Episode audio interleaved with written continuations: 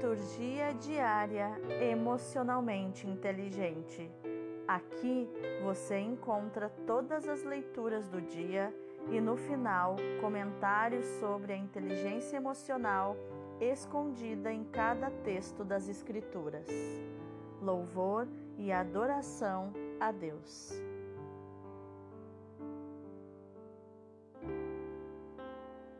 Hoje é sexta-feira, dia 16 de abril de 2021, segunda semana da Páscoa. A leitura de hoje é Atos 5, do 34 ao 42. Naqueles dias, um fariseu chamado Gamaliel levantou-se no sinédrio. Era mestre da lei e todo o povo o estimava. Gamaliel mandou que os acusados saíssem por um instante. Depois disse: Homens de Israel, vede bem o que estáis para fazer contra esses homens. Algum tempo atrás apareceu Teudas, que se fazia passar por uma pessoa importante, e a ele se juntaram cerca de quatrocentos homens. Depois ele foi morto e todos os que o seguiam debandaram e nada restou. Depois dele, no tempo do recenseamento, apareceu Judas, o galileu, que arrastou o povo atrás de si. Contudo, também ele morreu e todos os seus seguidores se dispersaram. Quanto ao que está acontecendo agora, dou-vos um conselho não vos preocupeis com esses homens e deixai-os ir embora, porque se este projeto ou esta atividade é de origem humana, será destruído. Mas, se vem de Deus, vós não conseguireis eliminá-los. Cuidado para não vos pordes em luta contra Deus. E os membros do sinédrio aceitaram o parecer de Gamaliel. Chamaram então os apóstolos, mandaram açoitá-los, proibiram que eles falassem em nome de Jesus e depois os soltaram. Os apóstolos saíram do conselho muito contentes por terem sido considerados dignos de injúrias por causa do nome de Jesus.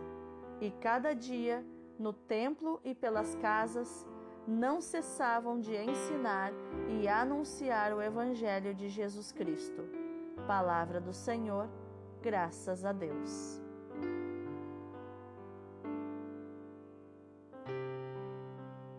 O salmo de hoje é o 26, 27, do 1 ao 4 e do 13 ao 14. Ao Senhor eu peço apenas uma coisa: habitar no santuário do Senhor. O Senhor é minha luz e salvação. De quem eu terei medo? O Senhor é a proteção da minha vida. Perante quem eu tremerei?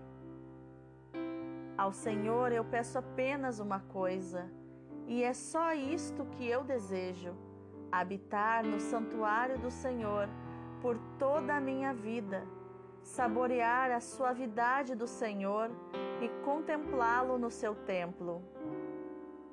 Sei que a bondade do Senhor eu hei de ver na terra dos viventes. Espera no Senhor e tem coragem. Espera no Senhor. Ao Senhor eu peço apenas uma coisa: habitar no santuário do Senhor.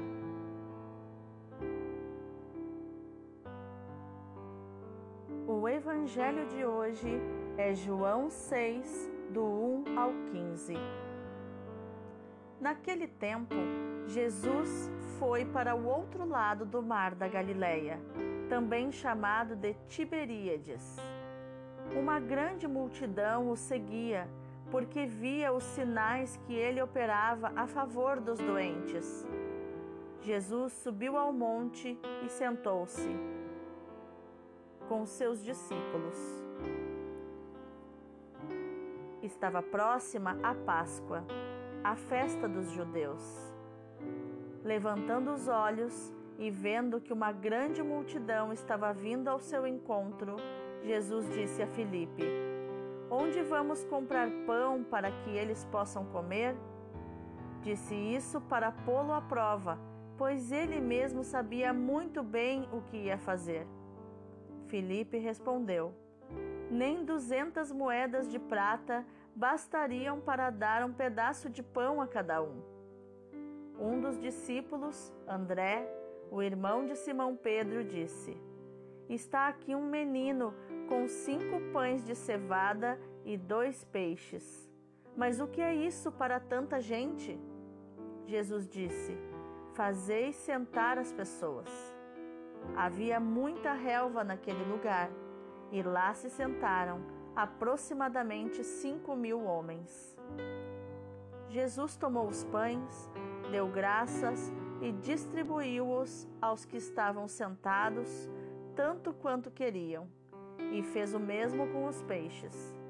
Quando todos ficaram satisfeitos, Jesus disse aos discípulos: Recolhei os pedaços que sobraram, para que nada se perca.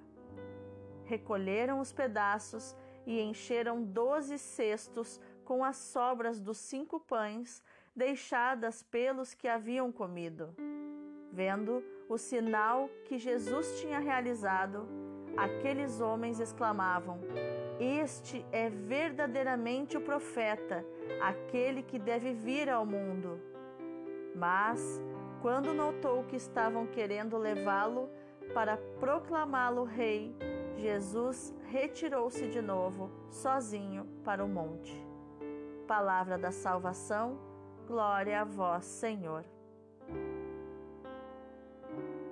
Então, qual a inteligência emocional escondida nos textos? Ah, hoje está lindo! A leitura nos apresenta um rabino sábio chamado Gamaliel.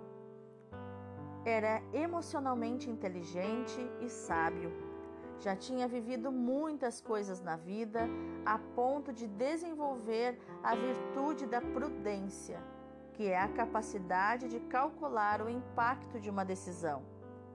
Nós sabemos muito pouco sobre o seu caráter, mas sabemos que ele era temente a Deus e tinha desenvolvido o seu adulto interior, mais lógico e racional, que pergunta: hum, isso pode ser que sim, pode ser que não, vamos analisar.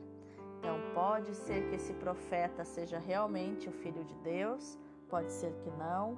Vamos analisar, vamos deixar a coisa correr, para não acontecer de estarmos nos tornando inimigos de Deus, combatendo contra o próprio Deus. Por ser um homem estimado, por sua excelência em comportamento e sabedoria, o conselho do Sinédrio aceitou seu parecer mas mandou punir os apóstolos e os ameaçaram.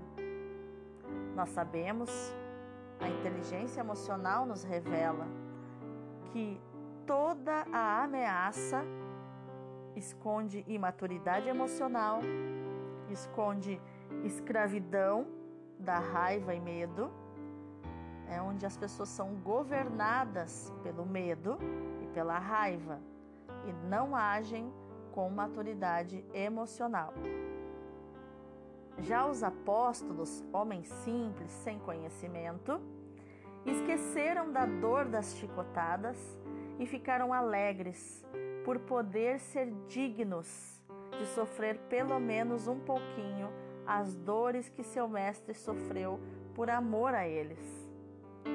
O poder da gratidão que o amor gera é inigualável e mais eles que se reuniram no templo e nas casas para anunciar a salvação e o reino.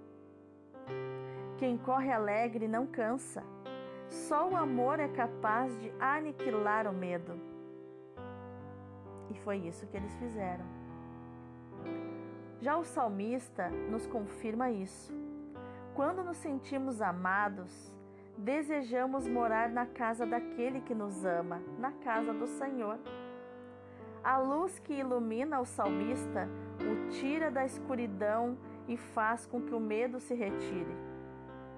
Só sentimos medo quando há alguma escuridão em nossa vida. Quando descobrimos o amor de Deus por nós, aceitamos a sua proteção e nos sentimos seguros. Quando nos abrimos para olhar para Deus e sentirmos o seu amor, experimentamos a contemplação e começamos a prestar atenção em cada sinal da Sua presença em nossa vida. O salmista recomenda: espera no Senhor. Ah, a esperança é a maturidade da alegria e da liberdade em nós. Já o Evangelho nos mostra a grande compaixão de Jesus diante da multidão que o seguia com esperança. Jesus queria ensinar os seus discípulos a atender às necessidades do coração humano, porque o verdadeiro líder não é aquele que faz as vontades das pessoas, mas aquele que atende às necessidades das pessoas. Então Jesus põe Filipe à prova e também André, seus apóstolos. Filipe focou no problema, mas André focou na solução com toda a sua fé. E essa solução era um menino, um menino pobre, com cinco pães de cevada, duros e secos, e dois peixinhos humildes, que já estavam inclusive quase apodrecendo no sol do deserto. Dentro de nós também há um Felipe e um André. Um Felipe que foca no negativo, no medo, e um André que foca na solução e na fé. Qual dos dois é mais forte em você? O Felipe ou o André? André, que foca na solução, ele age mesmo se sentindo ridículo, mesmo com aquele medo de, como dizemos hoje, pagar mico, né? Mesmo com aquele medinho de pagar um mico pra, perante Jesus com cinco pãezinhos duros e dois peixinhos. Mesmo assim, ele agiu apesar do medo, ele agiu apesar da dúvida. Ele se encheu de coragem e ofereceu o pouco que tinha ao Mestre. E o que aconteceu? Jesus fez o milagre com o pouco que eles tinham. E você, oferece o seu pouco para Jesus realizar o milagre? Os pães e os peixes alimentaram mais de 15 mil pessoas, se considerarmos as mulheres e as crianças e ainda sobraram doze cestos cheios de pães. Olha que maravilhoso! E ainda essa passagem não conta o momento em que os apóstolos sentaram para comer, porque eles estavam a serviço das pessoas.